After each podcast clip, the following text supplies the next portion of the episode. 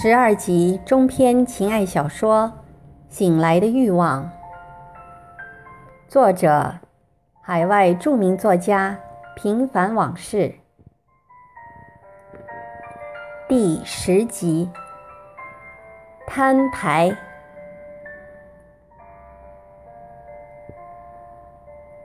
傍水梦无形，泛舟知鱼情。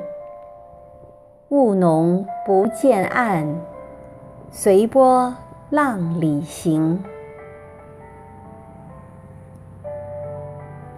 周末趁他不在，我赶紧打电话给在国内大学里任教的丈夫，简明扼要的提出离婚的要求。他听到后，沉默了几秒钟，突然咆哮起来。如果你敢离婚，就再也别想见孩子。他一下子捅到我的软肋上，还真是知妻莫如夫。我最担心的事情终于发生了，我一下子没了主意，头胀得像个菜缸。接下来话筒里传出的那些歇斯底里的叫骂声，我一句也没听清。我瘫软在沙发上，眼泪像泄洪的水一样喷涌出来。我不知道自己坐了多久，直到太阳落下来时，我才感到有些饿了。看看表，已经快八点了。我强挺着起身走进厨房，转了一圈，不知道该做点什么。拿起这个，又放下那个。恍恍惚惚的，脑子里乱的像团浆糊。我又重新回到沙发上躺了下来，灯也没有开，房间里只有从窗外的街灯上投射过来的一些陆离斑驳的光亮。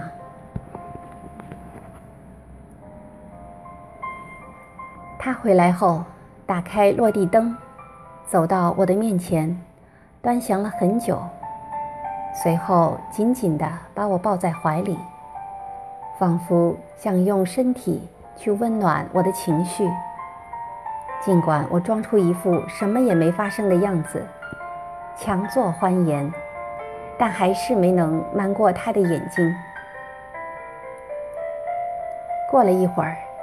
他似乎感觉到我不像往常遇到不开心的事那样，一经进入他的怀抱就能平静下来。他放开我，走到衣柜旁，换上家里穿的衣服。又下雨了，外面是晴天呐。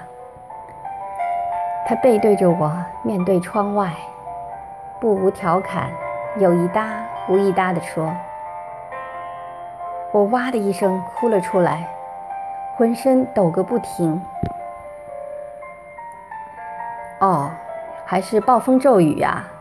如果我没猜错的话，你趁我不在，往国内打电话了。说说看，发生了什么，让你如此伤感？听了他的话，我哭得更凶了，我感到很委屈，而且有些难以启齿。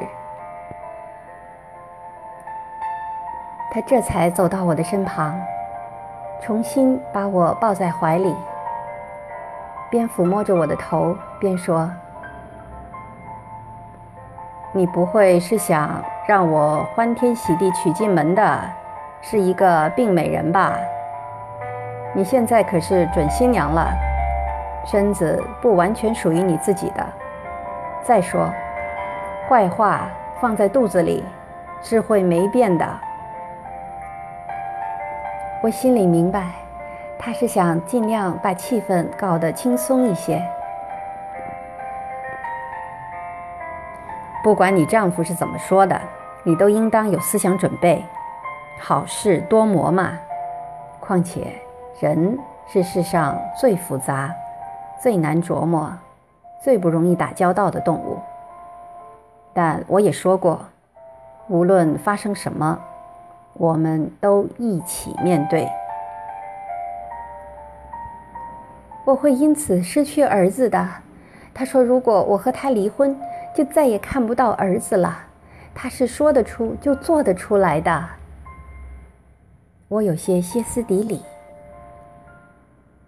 不会的，你丈夫好歹也是受过高等教育的人，一时说出不理智的话来，也是情有可原呐。这样的事情摊到谁的身上也不好受。给他一点时间，让他也冷静的想一想。我相信，他最终一定会想通的。他的话让我的心稍微平静了些。我停止啜泣，有些抽搐地说：“那你说，我该怎么办呢？”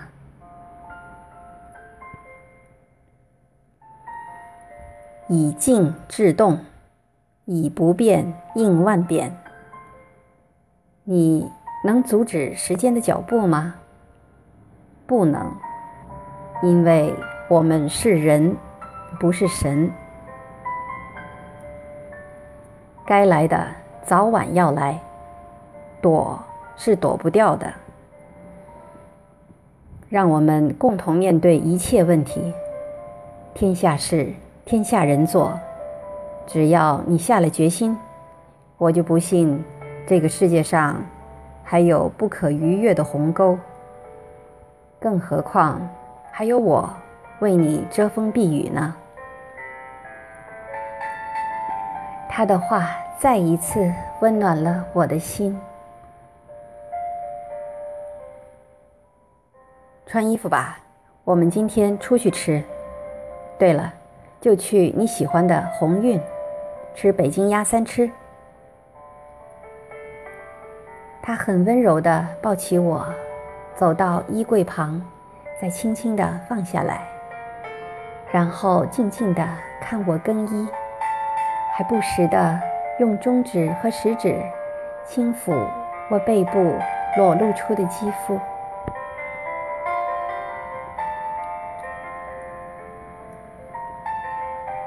从饭馆回到家里，我们几乎没有说过什么话。我蜷缩在床上。他从背后环抱着我，双腿弯曲，抵近我的腿弯，时而轻轻抚摸我，时而抱紧我。整整一夜，他的臂膀都没有离开过我的身子。我明白他的用意，他是在用肢体语言暗示我。无论遇到了什么样的困难，他都会不离不弃地守在我的身旁。过了很久，他才告诉我，为此，他的右臂从麻到酸，到后来几乎失去了知觉，事后又胀痛了好几天。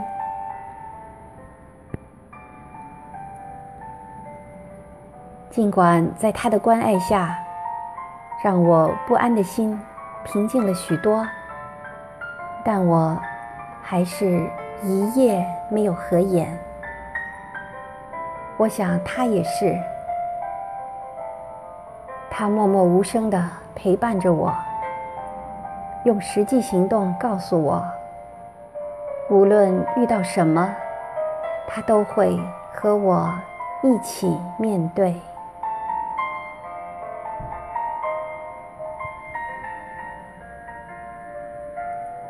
敬请继续关注第十一集《突变》。